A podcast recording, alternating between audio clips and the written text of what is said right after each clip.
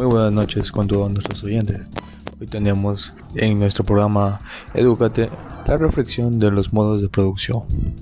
Un modo de producción es la forma en la que se organiza una actividad económica dentro de una sociedad. Puede ser fábricas, talleres, eh, materia prima, maquinaria, todo en conjunto de un sistema privado. Pero vamos a hablar del capitalismo del Ecuador.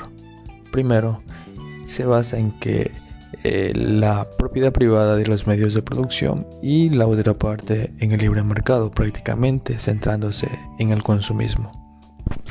Ahora, desde un punto de vista eh, o sistema económico, esta estructura por la cual se organiza y se va a interactuar las actividades económicas de la sociedad va a producir bienes y servicios prácticamente. Para entender un poco lo que son los factores de producción, vamos a tener lo que es la tierra, que van a ser eh, la actividad, el cultivo, el clima o el agua prácticamente. Lo que viene a denominarse capital viene a ser la maquinaria o herramienta por el cual vamos a obtener este, los beneficios a raíz de un trabajo. Y el trabajo prácticamente va a ser a cambio de un salario.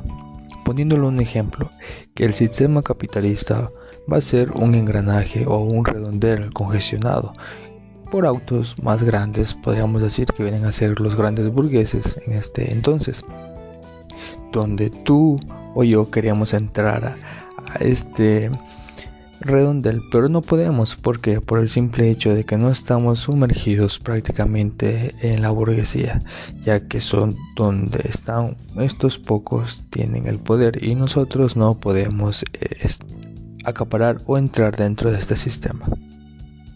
Una denominación o ejemplo que yo he hecho es que el capitalismo es un nuevo sistema esclavista, pero ¿cómo se preguntará?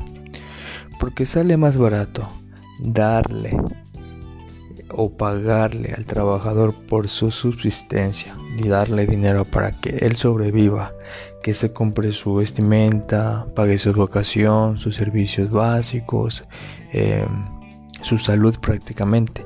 Pero en el sistema esclavista, ¿qué pasaba? Nosotros teníamos que proveerles a ellos de comida, alimentación, en algunos que otros casos la educación y nos salía más caro por nosotros.